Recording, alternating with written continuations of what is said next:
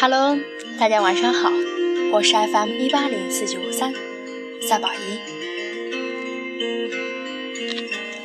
今晚呢，要给大家分享的是我一个朋友给我分享的一篇微博，微博的名字叫做“姑娘，你应该嫁给这种男生”。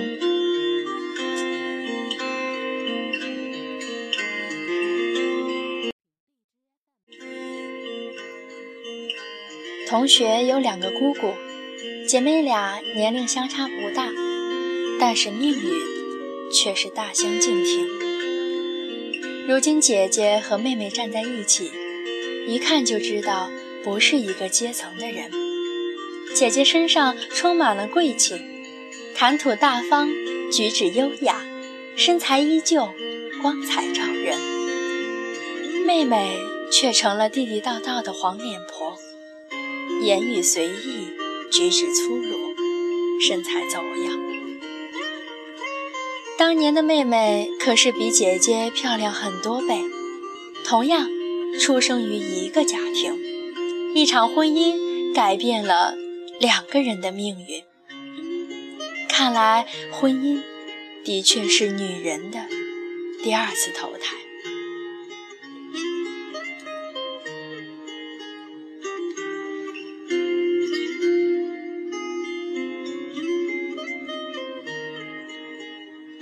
妹妹是个耳根很软的人，当年面容姣好，唇红齿白，婀娜多姿，爱美会爱美的类型。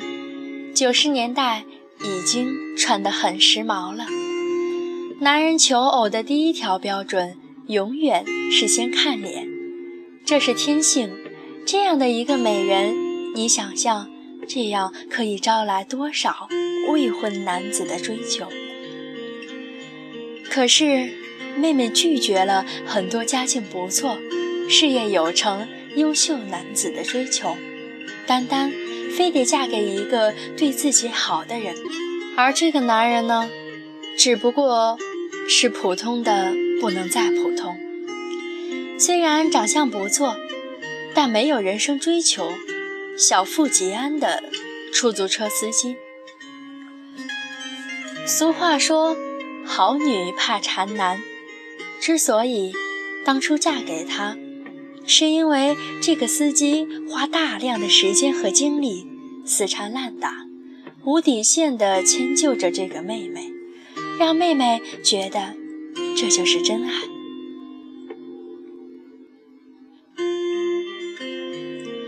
如果不是因为权衡谁对她好，妹妹是不可能嫁给这样的一个丈夫。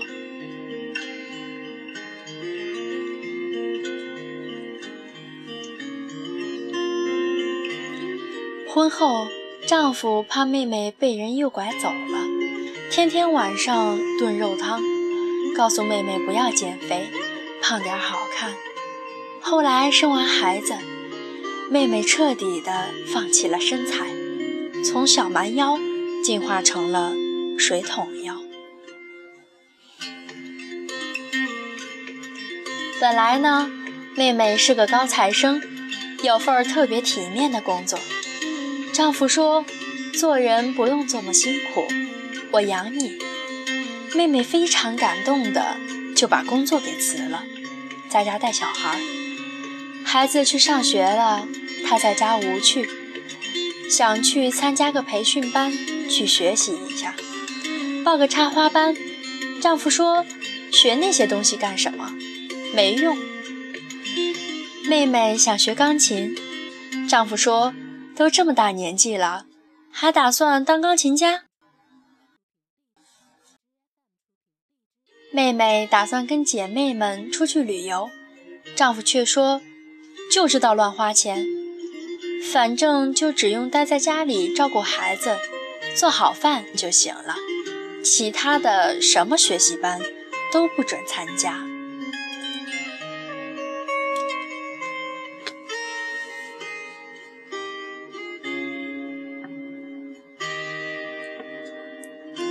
结婚十几年，妹妹成功的从当年九十斤婀娜多姿的美女，变成了一个一百五十斤的中年妇女。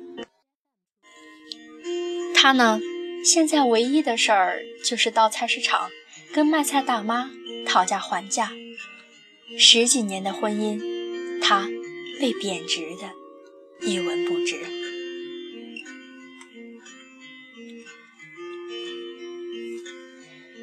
因长期积累的不满，有一次两个人发生争吵，妹妹扬言要离婚，丈夫大骂：“你看看你现在的样子，哪里可以跟外面的女人比？你这身材男不男女不女的，没有素质。离开了我，你喝西北风去。离婚还有哪个男人看得上你？”这个时候，妹妹再看看镜子，恍然发现十几年的婚姻，她一点儿都没有进步。当初那个视她为掌上明珠的男人，如今却视她为草芥，眼里充满了鄙视。她成功的成为了贬值最厉害的女人。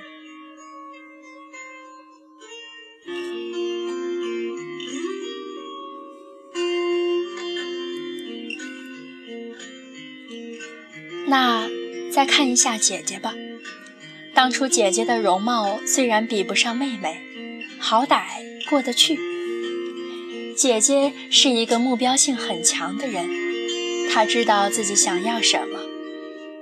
当初追求的对象不少，死缠烂打的更多，但姐姐却选择了一个非常有见识、对她有要求、处处指点她的、让她进步的男人。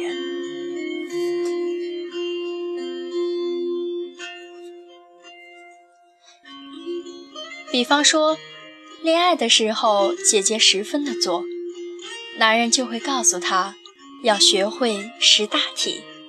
姐姐脾气不好，说话做事情过于情绪化，男人告诉她要学习控制自己的情绪，懂得为人处事。姐姐觉得跟这样有要求的男人在一起。一生都在不断的自我成长，所以果断的选择了他。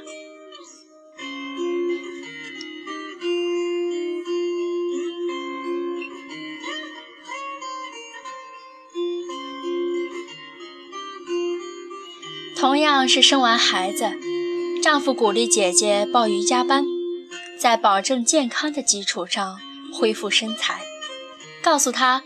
女人应该活得精致一点儿，不要放弃自己。丈夫本来是在事业单位工作，后来下海经商，刚开始虽然起步难，后来还算平稳，经济条件自然不差。姐姐呢，因为懒，后来家庭不错，在家闲着，不愿意去工作。她丈夫要求她必须。要学会适应社会，让他出去工作。业余的时间，鼓励他报各种的培训班，让他重新充电，学习职场知识。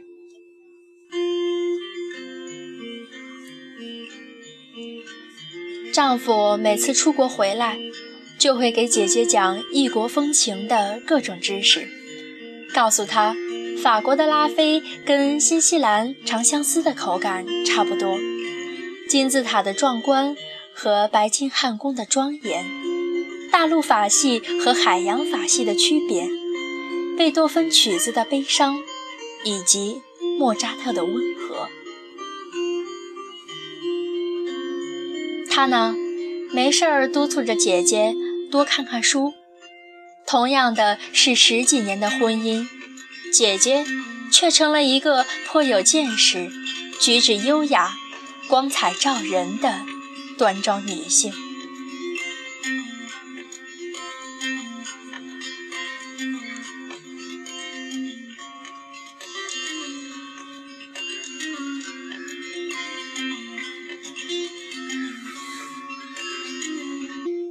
杨澜曾经说过：“婚姻的纽带。”不是孩子，不是金钱，而是关于精神的共同成长。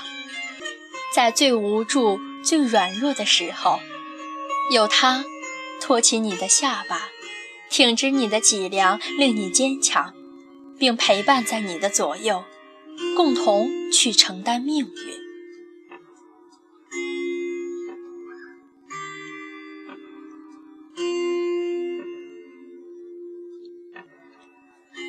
所有的女人都有一个通病：找到一个对自己好的人，就嫁了吧。最傻的女人就是你什么都不图，只图他对你好。试想一下，如果有一天一旦他不想对你好了，那你就什么都没有了。到最后，那些拜金女都可能过得比你好。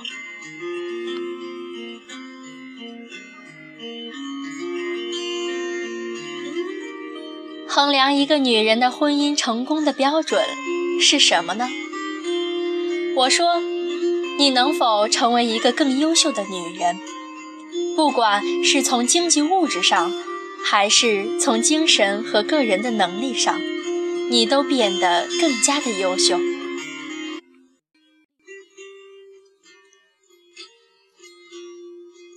女人在选择找一个能够让自己增值的人。才能在婚姻的这条道路上，不断的使自己成长。因为当你有一天一无所有，只要你有足够的实力，照样可以东山再起。